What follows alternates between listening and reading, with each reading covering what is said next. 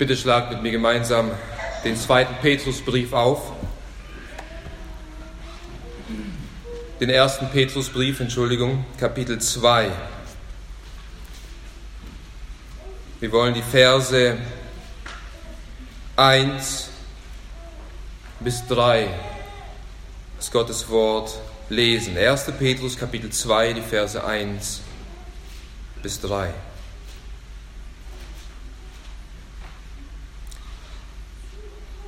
Legt nun ab alle Bosheit und allen Trug und Heuchelei und Neid und alles üble Nachreden.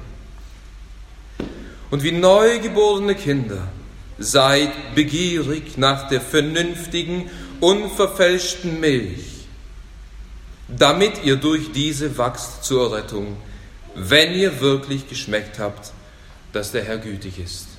Amen. Amen. Lasst uns gemeinsam beten. Unser Vater, erneut beugen wir uns vor dir und rühmen und preisen deine Heiligkeit und denken an die Worte, die du etwas früher im Petrusbrief zu uns gesprochen hast. Seid heilig, denn ich bin heilig. Und Herr, wir beten im Namen deines Sohnes Jesus Christus, dass du dieses Verlangen in uns mehrst, in das Bild deines Sohnes geformt zu werden, dass du uns heiligst durch dein Wort und dass du uns durch diese Verse, die wir nun gelesen haben, aufzeigst, wie wir dahin gelangen, wie wir wachsen in der Errettung, wie wir wachsen in der Heiligkeit, wie wir wachsen in das Bild deines Sohnes. Und wir bekennen, Herr, dass wir aus uns heraus nichts tun können. Und so wie du, Herr Jesus Christus, zu uns gesagt hast, getrennt von mir könnt ihr nichts tun so bitten wir dich, Herr, dass du uns durch deinen Heiligen Geist hilfst, in dir verwurzelt zu sein und dass du selbst uns hilfst, diese Worte zu verstehen, ihnen zu glauben und Täter deines Wortes zu sein, damit du verherrlicht wirst in und durch uns. Amen. Amen. Setzt euch gerne.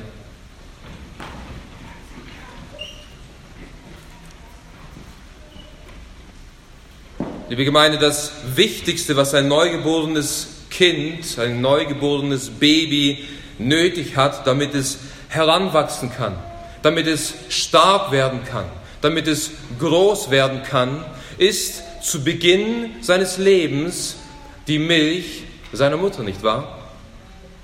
Und gesunde Babys sind in der Regel begierig nach der Milch ihrer Mutter. Sie verlangen nach der Milch ihrer Mutter. Sie schreien nach, dem Milch, nach der Milch ihrer Mutter. Es ist ein natürlicher und von Gott eingepflanztes Verlangen im Baby, das danach begehrt, Speise, Milch von der Mutter zu empfangen, damit es wachsen kann. Wenn dieses Verlangen in diesem Baby nicht gegeben ist, dann ist dieses Baby nicht gesund. Es wird nicht wachsen und im schlimmsten Fall wird dieses Baby sterben. Und dieses Bild, liebe Gemeinde, gebraucht Petrus nun, um das Wachstum eines Christen zu verdeutlichen, um aufzuzeigen, dass auch wir als Christen wie neugeborene Babys wachsen sollen und dass Gottes Wort die Milch ist, die wir aufnehmen müssen, um zu wachsen. Als Christen sind wir abhängig von der Milch Gottes, um geistlich zu wachsen. Und als Christen sollten wir, wie neugeborene Kinder, ein natürliches Verlangen in uns haben nach dieser Milch. Wenn du sagst, du bist ein Christ, aber du hast dieses natürliche Verlangen nicht nach Gottes Wort, dann ist etwas nicht normal in deinem Leben, dann bist du nicht gesund. Es ist etwas ganz Natürliches im Leben eines Christen nach Gottes Wort zu verlangen. Und Petrus hat in den Versen zuvor aufgezeigt und berichtet, dass wir durch Gottes Wort selbst wiedergeboren wurden, dass wir neue Kreaturen sind. In Kapitel 1, Vers 23 berichtet Petrus und sagt, die ihr nicht wiedergeboren seid aus verweslichem Samen, sondern aus unverweslichem, durch das lebendige und bleibende Wort Gottes. Das heißt, indem das Wort Gottes verkündigt wurde und indem wir das Wort Gottes gehört haben und indem wir Gottes Wort geglaubt haben, hat der Heilige Geist ein übernatürliches Werk in uns begonnen, nämlich die Wiedergeburt. Wir sind eine neue Schöpfung, wir sind Babys im Glauben. Und um nun, wir haben neue Empfindungen, wir haben ein neues Verlangen, wir haben neue Regungen in uns, und einst haben wir die Sünde geliebt und einst haben wir der Sünde nach, sind wir der Sünde nachgelaufen und wir haben Gott gehasst. Jetzt als neugeborene Kinder hassen wir die Sünde, wir hassen die Dinge, die wir einst geliebt haben und wir lieben nun Gott und wir haben neue Empfindungen gegenüber Gott. Und damit diese Empfindungen in uns wachsen und reifen und, und heranwachsen können, müssen wir Gottes Wort mehr und mehr aufnehmen, um zu wachsen. Wie gesagt, es sollte das natürlichste Verlangen eines Christen sein, diese Milch zu sich zu nehmen und zu wachsen.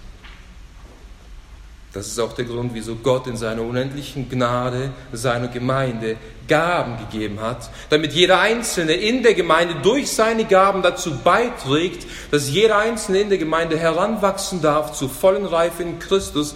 Das ist, was Paulus in Epheser 4, Vers 13 sagt damit wir alle hingelangen zu der Einheit des Glaubens und der Erkenntnis des Sohnes Gottes, zu dem erwachsenen Mann, zu dem Maß des vollen Wuchses der Fülle des Christus. Also durch die Erkenntnis Jesu Christi, die wir alleine in seinem Wort bekommen, wachsen wir zu einem vollen erwachsenen Mann, zu einer vollen erwachsenen Frau Gottes. Doch wie genau geschieht es? Gibt es bestimmte Tricks, gibt es bestimmte Prinzipien, die wir anwenden können, damit wir wachsen können. Nun, der Titel dieser Predigt lautet Der Schlüssel zu geistlichem Wachstum. Und ich denke, der Text liefert uns insgesamt vier grundlegende Prinzipien, die wir wissen müssen, um geistlich zu wachsen. Vier Prinzipien. Erstens müssen wir wissen, dass es Hindernisse für geistliches Wachstum gibt. Zweitens wollen wir uns die Voraussetzung für geistliches Wachstum anschauen. Drittens, das Ergebnis, was passiert, wenn wir geistlich wachsen. Und viertens, der Anreiz oder die Motivation zu geistlichem Wachstum. Und wenn du diese vier Aspekte beachtest und auch anwendest in deinem Leben, dann wirst du kontinuierlich, Schritt für Schritt wachsen und reifen in deinem Christenstand. Und das ist doch das Begehren, das wir alle haben. Das ist doch das Verlangen, das in uns ist. Wir wollen mehr in das Bild unseres Erlösers hineingeformt werden. So lasst uns diese vier Aspekte betrachten. Nummer eins, Hindernisse für geistliches Wachstum. Vers 1. Hier heißt es, legt nun ab alle Bosheit und allen Trug und Heuchelei und Neid und alles üble Nachreden. In diesem Vers werden uns sündige Handlungen beschrieben, die dich daran hindern, geistlich zu wachsen. Ja, vielmehr noch, diese Sünden können sogar ein Grund in deinem Leben sein, weshalb du kein Verlangen nach der unverfälschten Milch des Wortes Gottes hast. Bevor du also in irgendeiner Art und Weise geistlich wachsen kannst, müssen Sünden aus deinem Leben entfernt werden. Du musst Sünden bekennen, du musst Sünden erkennen, du musst Sünden ablegen, gänzlich aus deinem Leben entfernen. Habt ihr schon mal einen Sprinter, einen Läufer gesehen in der Rennbahn, der mit Wanderstiefeln und schlabbrigen Hosen und vielleicht noch einem Sack und einer Krawatte stand und auf den Startsignal gewartet hat, um loszulaufen? Nein, diese Dinge würden ihn hindern, der Erste zu sein. Er legt alles ab, was ihn hindert. Und er zieht die passenden Klamotten an, um zu laufen, um als Erster ans Ziel zu kommen. Als Christen müssen wir alles ablegen. Wenn wir wahrlich im geistlichen Leben wachsen wollen, müssen wir alles ablegen, was uns hindert, diesen Lauf zu laufen. Petrus sagte, legt nun ab. Und mit dem Wort nun bezieht er sich auf die Verse zuvor und will damit deutlich machen und sagen, nun, da ihr wiedergeboren seid, da ihr eine neue Schöpfung seid, da ihr neue Empfindungen habt, legt nun alles ab, was ihr aus eurem alten Leben mitgenommen habt, was euch hindert zu wachsen. Legt diese Dinge nun ab. Hier heißt es, legt ab. Wie ein altes, verdrecktes, kaputtes, unnützes Kleidungsstück abgelegt wird, so sollen wir alte Dinge aus unserem Leben ablegen. Dass sie diese, diese Kleidungsstücke, die wir ablegen, die verdreckt sind, die kaputt sind, die, die ziehen wir in der Regel nie wieder an. Und das ist genau der Gedanke hinter diesem Wort. Etwas abzulegen, um es nie wieder anzuziehen. Es in den Mülleimer zu werfen. Das ist der Gedanke hier. Ähnliches schreibt Paulus in Epheser 4, Vers 22 bis 24, wo es heißt, dass ihr, was den früheren Lebenswandel betrifft, also wo ihr noch gottlos wart, abgelegt habt den alten Menschen, der nach den betrügerischen Begierden verdorben wird, aber erneuert werdet in dem Geist eurer Gesinnung und angezogen habt den neuen Menschen, der nach Gott geschaffen ist, in wahrhaftiger Gerechtigkeit und Heiligkeit. Bei der Wiedergeburt haben wir dieses alte, verdreckte Gewand abgelegt und Geschwister, wir müssen diese geistliche Wahrheit verstehen, dass wir dennoch immer noch in diesem sündigen Fleisch leben und dass immer noch sündige Begierden in uns sind, die gegen den Geist streiten. Und aus diesem Grund sollen wir kontinuierlich jeden Tag aufs Neue Dinge ablegen, von denen wir sehen und merken, dass sie nicht Gott wohlgefällig sind, dass sie sündig sind. Und nun lässt Petrus 5 Dinge auf, die uns bei unserem geistlichen Wachstum hindern, die wir ablegen sollen. Alle Bosheit nennt er hier, das ist Verdorbenheit, jede Bo Bösartigkeit, Tücke. Mit diesem Wort ist gemeint jede bösartige Grundhaltung des Herzens, das heißt böse Gedanken, böse Worte, böse Handlungen. Als Christen sollen wir nicht mehr so leben wie die Welt, draußen lebt. Mit listigen, boshaften Entscheidungen und Gedanken und Wegen und Handlungen. Wir sollen allen Trug ablegen, sagt Petrus hier. Mit diesem Wort ist Falschheit, Tücke oder Hinterlist gemeint. Über unseren Herrn Jesus Christus wird in 1. Petrus 2, Vers 22 gesagt, der keine Sünde tat, noch wurde Trug in seinem Mund gefunden. Das ist dasselbe Wort. Unser Herr Jesus lebte ein Leben der Wahrheit. Und alles, was er sagte, alles, was er tat, war ohne Trug, war ohne List. Und wir sind seiner Heiligkeit teilhaftig geworden. Wir sollen sein Wesen widerspiegeln. Wir sollen nichts tun, hintenrum und listig gegen unsere Geschwister oder gegen Menschen vorzugehen. Wir sollen Heuchelei, alle Heuchelei ablegen. Das ist Verstellung, Nachahmung oder Schauspielerei. Als Christen sollen wir nicht am Sonntag fromm daherkommen, uns schick kleiden und die Woche über wie Gottlose leben. Wir sollen keine Heuchler sein. Unser Herz soll von Frömmigkeit geformt sein. Bevor unser Äußeres, bevor unser Handeln heilig ist, soll unser Herz geheiligt werden. Wir sollen keine Heuchler sein. Wir sollen allen Neid ablegen, Eifersucht, Missgunst. Wisst ihr, Neid oder Eifersucht führt dazu, dass du deinen Bruder oder deine Schwester nicht mehr aufrichtig liebst, weil du etwas siehst, was er oder was sie hat.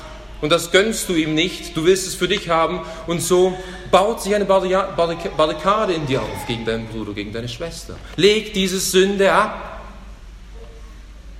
Alle üble Nachrede sollen wir ablegen, lästerlich und herablassend über einen Menschen zu reden, über einen Menschen zu denken. Diese fünf Sünden nennt Petrus hier im ganz Speziellen, aber wir könnten die Liste fortfahren und sagen, jede Sünde in deinem Leben, die dich beherrscht, soll abgelegt werden. Sie hindern dich geistlich zu wachsen. Räum die Sünde aus deinem Leben aus. Mach keine Kompromisse mit der Sünde. Sie wird über dich herrschen und dich töten, wenn du Kompromisse machst. Lege diese Hindernisse ab, die dich zu Fall bringen. Spiel nicht mit der Sünde, sondern schau auf den, der die Sünde und den Tod überwunden hat. Schau auf Christus und auf sein makelloses Opfer. Der Hebräerbriefschreiber zeigt uns auf, wie wir Sünde ablegen können. Das ist wirklich keine große Kunst. Er sagt in Hebräer 12, Vers 1 und 2, Lasst uns jede Last ablegen und die Sünde, die uns so leicht umstrickt. Und lasst uns mit Ausdauer laufen in dem Kampf, der vor uns liegt, indem wir hinschauen auf Jesus.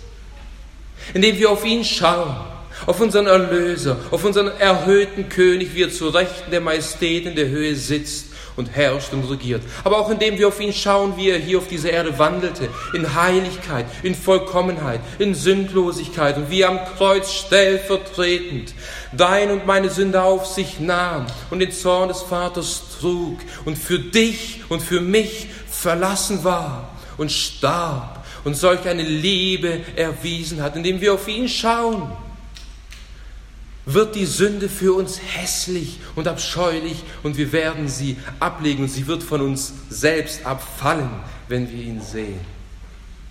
Wenn wir ihn sehen, wenn wir auf ihn schauen.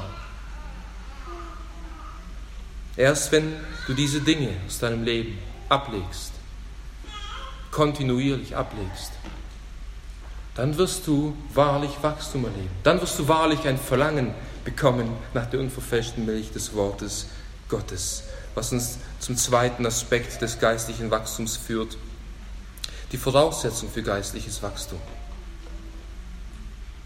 Hier heißt es in Vers 2a, und wie oder als neugeborene Kinder seid begierig nach der vernünftigen, unverfälschten Milch.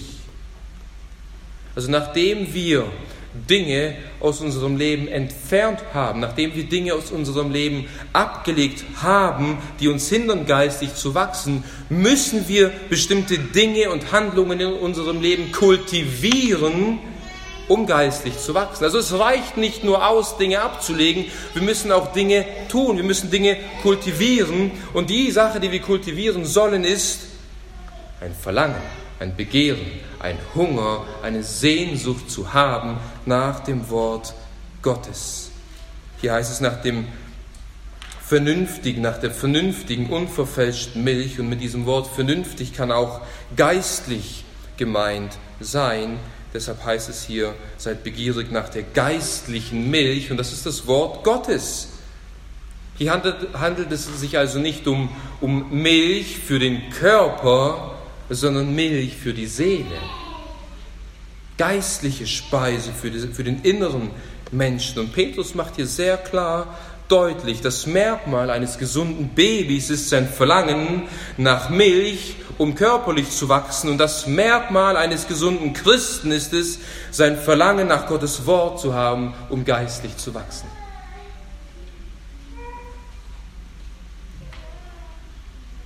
Egal, ob du schon ein reifer Christ bist und lange mit dem Herrn wandelst, oder ob du wahrlich noch ein Baby im Glauben bist und einige Monate oder Jahre mit dem Herrn wandelst. Egal, wie reif du bist.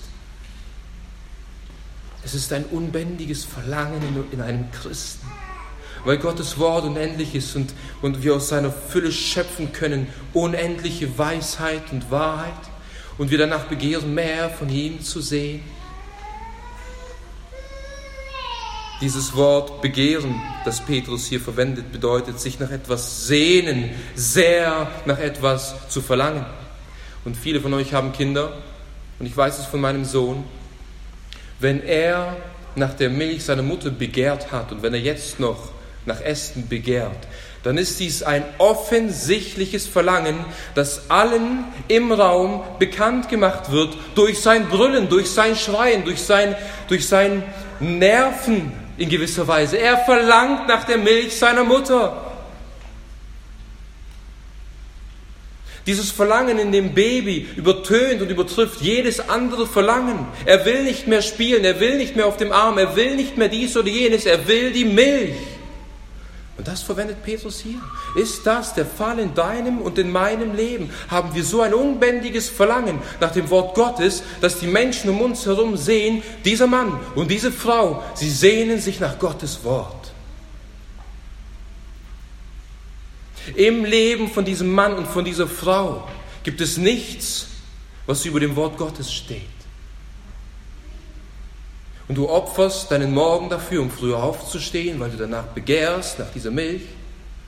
Und du opferst den Abend dafür. Und du opferst vielleicht sogar gute Gemeinschaft mit Brüdern und mit Schwestern, weil du jetzt bei deinem Herrn sein willst und zu seinen Füßen liegen willst und von ihm hören willst. Du hast dieses Verlangen nach Gottes Wort. Gottes Wort sollte süß und schmackhaft für uns sein, so wie es für den Psalmisten war, der im Psalm 119, Vers 103 sagt, wie süß sind meinem Gaumen deine Worte, mehr als Honig meinem Mund. Geht es dir, wie es dem Propheten Jeremia ging, der in Jeremia 15, Vers 16 sagt, deine Worte waren vorhanden und ich habe sie gegessen und deine Worte waren mir zur Wonne und zur Freude meines Herzens. Er sagte, dein Wort war mir vorhanden. Gottes Wort ist uns vorhanden, liebe Geschwister. Viele Geschwister in der Welt, denen ist Gottes Wort nicht so vorhanden wie uns. Und sie haben ein Begehren und Verlangen nach Gottes Wort. Wie steht es um dir, um dich und um mich? Können wir wie der Psalmist und wie Jeremia sagen, oder Gottes Wort ist lieb für uns.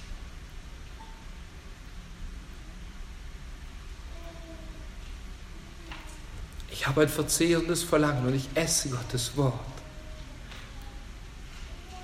Jesus sagte, der Mensch lebt nicht vom Brot allein, sondern von jedem Wort, das aus dem Munde Gottes kommt. Geist, du, du wirst geistlich verhungern, wenn du Gottes Wort nicht täglich zu dir nimmst. Also wenn ich für einen Tag oder zwei Tage oder drei Tage nichts esse, ich werde sterben. Wie kann ein Christ sagen, ich habe seit vier Wochen nicht mehr in der Bibel gelesen, aber mir geht es gut, dir geht es nicht gut. Du bist abgemagert und verhungert geistlicher Speise.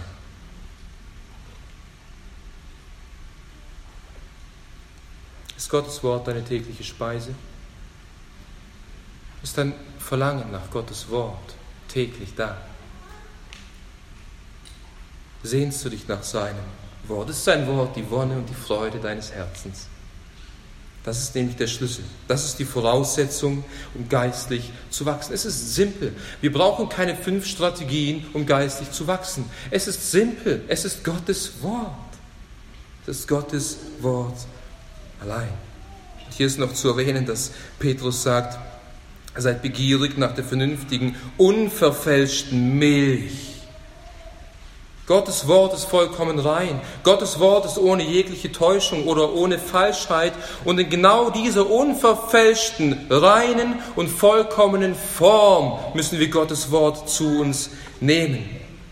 Wir sollten Gottes Wort nicht verfälscht mit und vermischt mit philosophischen oder humanistischen Ansätzen unserer Zeit zu uns nehmen. Allein das pure Evangelium ohne Zusatzstoffe soll in uns hineinkommen. Zusatzstoffe in Lebensmittel dienen oft dazu, dass Krankheiten hervorkommen. Gottes Wort ist rein und siebenfach geläutert und wir brauchen nicht mehr als sein Wort. Unverfälscht und rein. Dies ist besonders in unseren Tagen wichtig zu erwähnen. Also indem du Sünde ablegst und ein Begehren nach seinem Wort kultivierst, du darum ringst und betest und sagst, Herr, gib mir dieses unbändige Verlangen, das ist die Voraussetzung für geistliches Wachstum. Doch wenn das in deinem Leben der Fall ist, wenn du ablegst und wenn du aufnimmst, was genau wird dann reifen in dir? Was genau wird dann wachsen in dir? Das führt uns zum dritten Aspekt des geistlichen Wachstums. Das Ergebnis des geistlichen Wachstums in Vers 2b. Damit ihr durch diese wachst zur Errettung. Also nimmt Gottes Wort auf und was passiert dann? Was ist die Schlussfolgerung? Was ist das Ergebnis? Damit ihr dadurch wachst zur Errettung. Hier wird uns also beschrieben, wie genau das Wort Gottes in uns, in uns Wachstum hervorruft. Und hier wird uns auch beschrieben, was genau verändert und umgestaltet wird in unserem Leben. Dieses Wort wächst beschreibt, wie etwas vermehrt oder auch vergrößert wird. Und wichtig zu beachten, liebe Gemeinde, ist, dass dieses Wort wächst hier im Griechischen in der Zeitform des Passiv steht. Das heißt, der Wachsende ist nicht aktiv daran beteiligt, sondern passiv. So wie eine Pflanze auf dem Boden, so wie ein Samenkorn in den Boden geworfen wird. Dieser Samenkorn denkt sich nicht, jetzt will ich aber wachsen und strengt sich an und dann kommt irgendwie eine Pflanze hervor. Nein, durch äußere Einflüsse, durch den Regen, den der Himmel schenkt, durch die Sonnenstrahlen, die die Sonne schenkt, durch äußere Einflüsse wird, diese, wird dieser Samenkorn aufgehen und eine Pflanze wird hervorkommen und wachsen und reifen und schön werden. Der Samenkorn, die Pflanze ist an und für sich passiv in dem Wachstumsprozess, aber sie wächst trotzdem durch äußere Einflüsse. Und das ist der Gedanke genau hier. Indem wir passiv aufnehmen, was Gott uns gegeben hat, werden wir wachsen indem wir die Sonnenstrahlen des Wortes Gottes aufnehmen, indem wir die Regentropfen des Wortes Gottes aufnehmen, wachsen wir, wie eine Pflanze heranwächst, liebe Geschwister. Und das ist oft die Frustration bei Christen. Sie versuchen aus eigener Kraft Dinge abzulegen und Dinge zu kultivieren und dies zu tun und dies zu lassen und sie scheitern, weil sie es aus eigener Kraft versuchen. Petrus sagt, nein, ihr wächst, indem ihr euch hinsetzt Gottes Wort aufschlägt, sein Wort liest und indem der Geist Gottes sein Wort in euer Leben anwendet, indem ihr betet und darum ringt und fleht, dass sein Wort mehr und mehr Raum gewinnt in eurem Leben. Wir sind einerseits aktiv, aber das Wachstum in uns fördert Gott. Und das ist die Hoffnung, das ist die Herrlichkeit.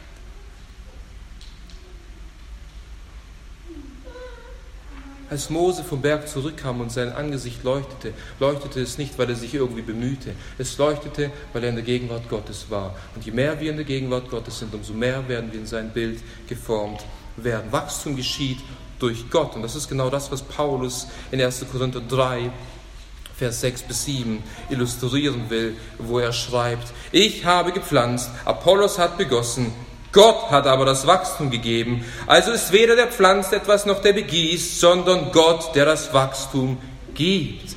Gott ist aktiv, du und ich, wir sind passiv. Seid also begierig nach der geistlichen Milch, damit ihr durch diese wachst. Unsere Verantwortung besteht darin zu lesen, Gottes Verantwortung besteht darin, das Wachstum zu schenken. Und dann erklärt Petrus, worin wir wachsen. Und zwar zur Errettung. Wachst zur Errettung. Und hier ist es wichtig. Petrus sagt hier nicht, liest Gottes Wort, damit ihr darin wächst und wächst und wächst und wächst und wächst und irgendwann mal seid ihr so hochgewachsen, dass ihr endlich erlöst werden könnt, dass ihr endlich errettet werdet. Das ist nicht, was Petrus hier sagen will. Mit diesem Wort Errettung meint er das Gesamtpaket unserer Errettung.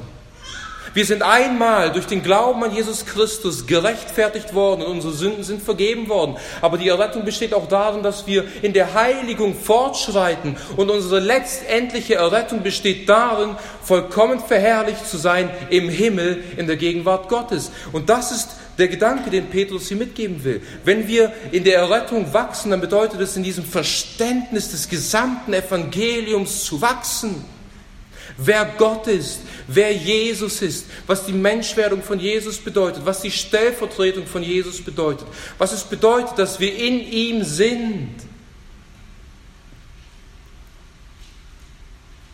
Was es bedeutet, dass wir in ihm verborgen sind, aber auch was es bedeutet, dass wir in ihm offenbart werden, wenn er offenbart wird. Das Evangelium ist so viel mehr als nur diese einmal errettet werden. Das Evangelium besteht so in so vielen Dingen, dass die Ewigkeit nicht ausreichen wird, dieses herrliche Evangelium und die Person von Jesus Christus in seiner ganzen Fülle zu verstehen. Und das ist der Punkt. Wir wachsen in dem Verständnis unserer Errettung mehr und mehr, wenn wir die Schrift lesen, weil die Schrift ist eine einzige Offenbarung des Erlösungshandeln Gottes durch das Alte Testament hindurch bis hin zu Jesus Christus, bis hin zur Herrlichkeit. Gott hat sich uns offenbart als ein Erlöser und als ein Erretter. Und darin sollen wir wachsen, darin sollen wir zunehmen. Je mehr wir diese Dinge sehen und verstehen und in dem Evangelium wachsen, umso fester wird unser Glaube. Und je fester unser Glaube wird, umso größer wird unsere Freude in Jesus Christus. Und je größer unsere Freude in Jesus Christus wird, umso gehorsamer werden wir ihm sein. Und je gehorsamer wir ihm sein werden, umso heiliger werden wir leben. Und je heiliger wir leben werden, umso mehr wird sein Bild in uns gesehen werden. Das Wachstum der Errettung beinhaltet alles.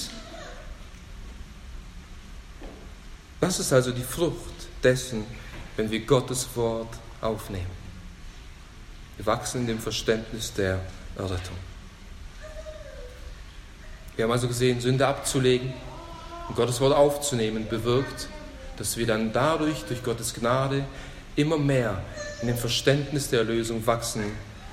Doch abschließend wollen wir den vierten und ich denke fast wichtigsten Aspekt des geistlichen Wachstums betrachten, der Anreiz für geistliches Wachstum.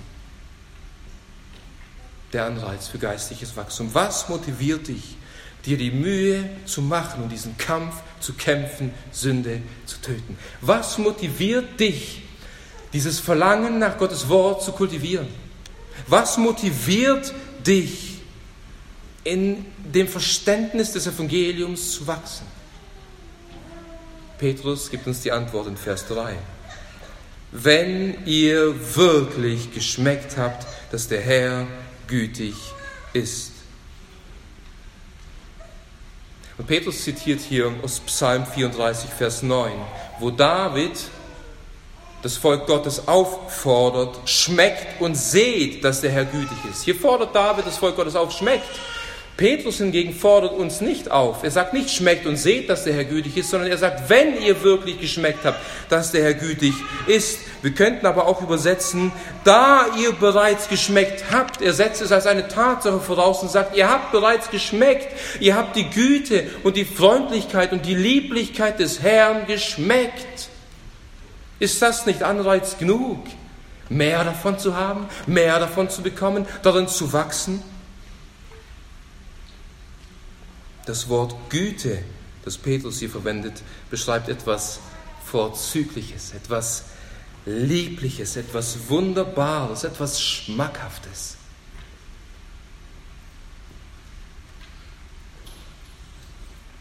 Und etwas zu schmecken bedeutet, vertraut zu sein mit etwas, an etwas Anteil zu bekommen.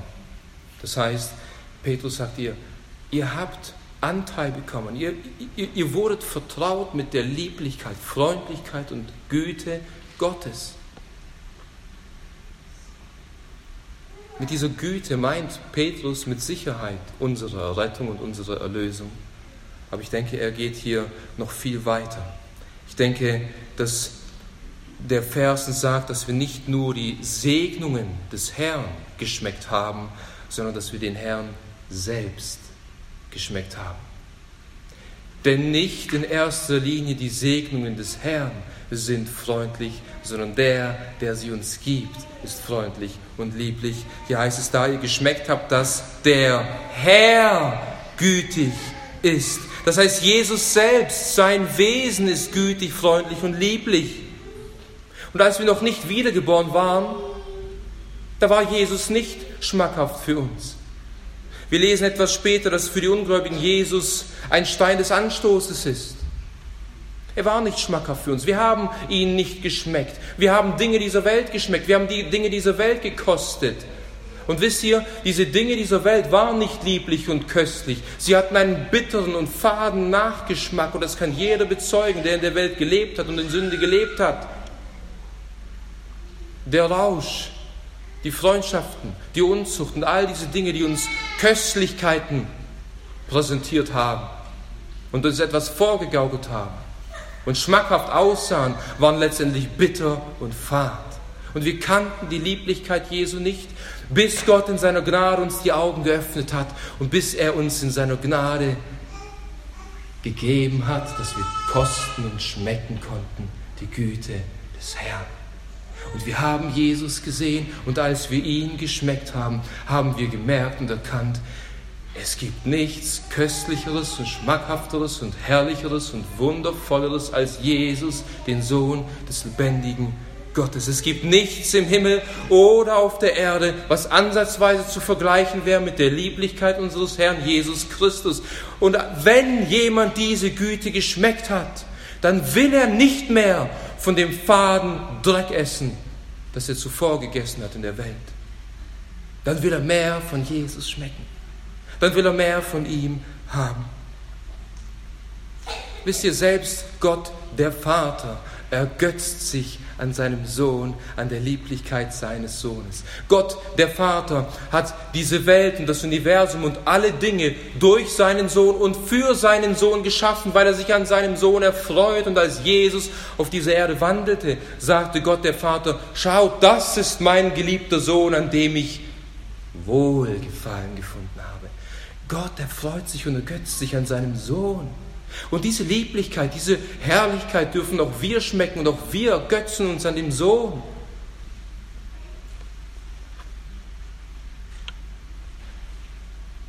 Denn der Sohn war verlassen von Gott, damit wir uns Gott nahen können. Der Sohn war zerschlagen von Gott, damit wir mit Gott versöhnt werden. Der Sohn schmeckte den Tod, damit wir ewiges Leben haben. Ja, der Sohn schmeckte den Zorn Gottes, damit wir die Güte Gottes schmecken dürfen. Und wisst ihr, um dies etwas zu verdeutlichen oder zu illustrieren, Geschmack fördert bekanntlich Appetit, nicht wahr? Also wenn ich in diesem Augenblick an Rigatoni denke, dann bekomme ich Hunger und Lust nach Rigatoni. Wenn ich an die Güte meines Herrn denke, dann bekomme ich Hunger und ein Verlangen nach der Güte meines Herrn. Das ist, was Petrus hier machen will. Er sagt, ihr habt doch geschmeckt. Denkt daran, was ihr probiert habt, was Gott euch gezeigt hat, was ihr empfangen habt. Und dieses Denken, diese Empfindungen, diese Emotionen, die Petrus versucht in uns zu wecken, sollen dazu führen, dass wir noch mehr danach verlangen. Sie sollen uns motivieren, mehr nach Gottes Wort zu trachten. Denn in Gottes Wort, und zwar in seinem unverfälschten Wort, schmecken wir die Güte des Herrn jeden Tag aufs Neue. Wir kommen zu ihm als Sünder und beugen uns vor ihm. Und was empfangen wir von ihm? Gnade über Gnade, Güte über Güte.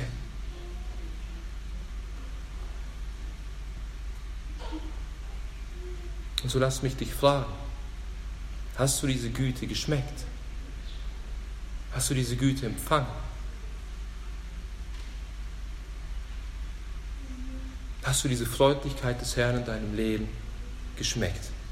Wenn ja, dann sollte seine Schönheit dich dazu führen und dich dahin bringen, über dein Leben nachzudenken. Und vor Gott ernstlich zu prüfen, welche Dinge in deinem Leben sind, die du ablegen musst und diese heute vor ihm zu bekennen dann sollte diese Güte und diese Freundlichkeit dich dazu bringen, ein Verlangen nach Gottes Wort zu haben. Versteht ihr? Es geht nicht darum, ich muss, ich muss, ich muss, sondern ich darf und ich will und ich darf und ich will. Wieso? Weil ich seine Güte geschmeckt habe. Gib deiner Seele keine Ruhe, bis du nicht Christus in seinem Wort gesucht, gefunden und geschmeckt hast. Und wenn du diese Dinge in deinem Leben kultivierst, Sünde ablegen, Gottes Wort lesen, dann wirst du wachsen in der Rettung. Und dann wirst du seine Freundlichkeit schmecken. Wenn du jedoch noch nicht die Schönheit Jesu Christi geschmeckt und gesehen hast, dann lass mich dich heute auffordern und dir zurufen. Komm, komm zu Jesus. Komm und schmecke und überzeuge dich selbst von seiner Schönheit, indem du ihm deine Sünden bekennst und im Glauben an ihm umkehrst von deinem verkehrten Wege. Jesus selbst sagt, kommt her zu mir alle, denn ich bin sanftmütig und von Herzen demütig, ich werde euch Ruhe geben, ihr werdet Ruhe finden für eure Seelen, denn mein Joch ist sanft und meine Last ist leicht. Amen. Amen. Lasst uns beten.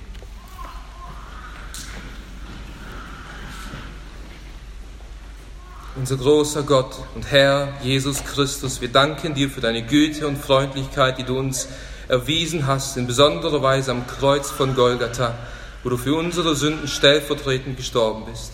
Und Herr Jesus Christus, ich bete für meine Geschwister und für mich, dass wir mehr und mehr diese Güte und Freundlichkeit schmecken, auf dass diese Freundlichkeit uns dazu führt und bringt, dein Wort zu lieben und darin zu lesen, das zu unserer Speise zu machen, damit wir dadurch wachsen zur Errettung.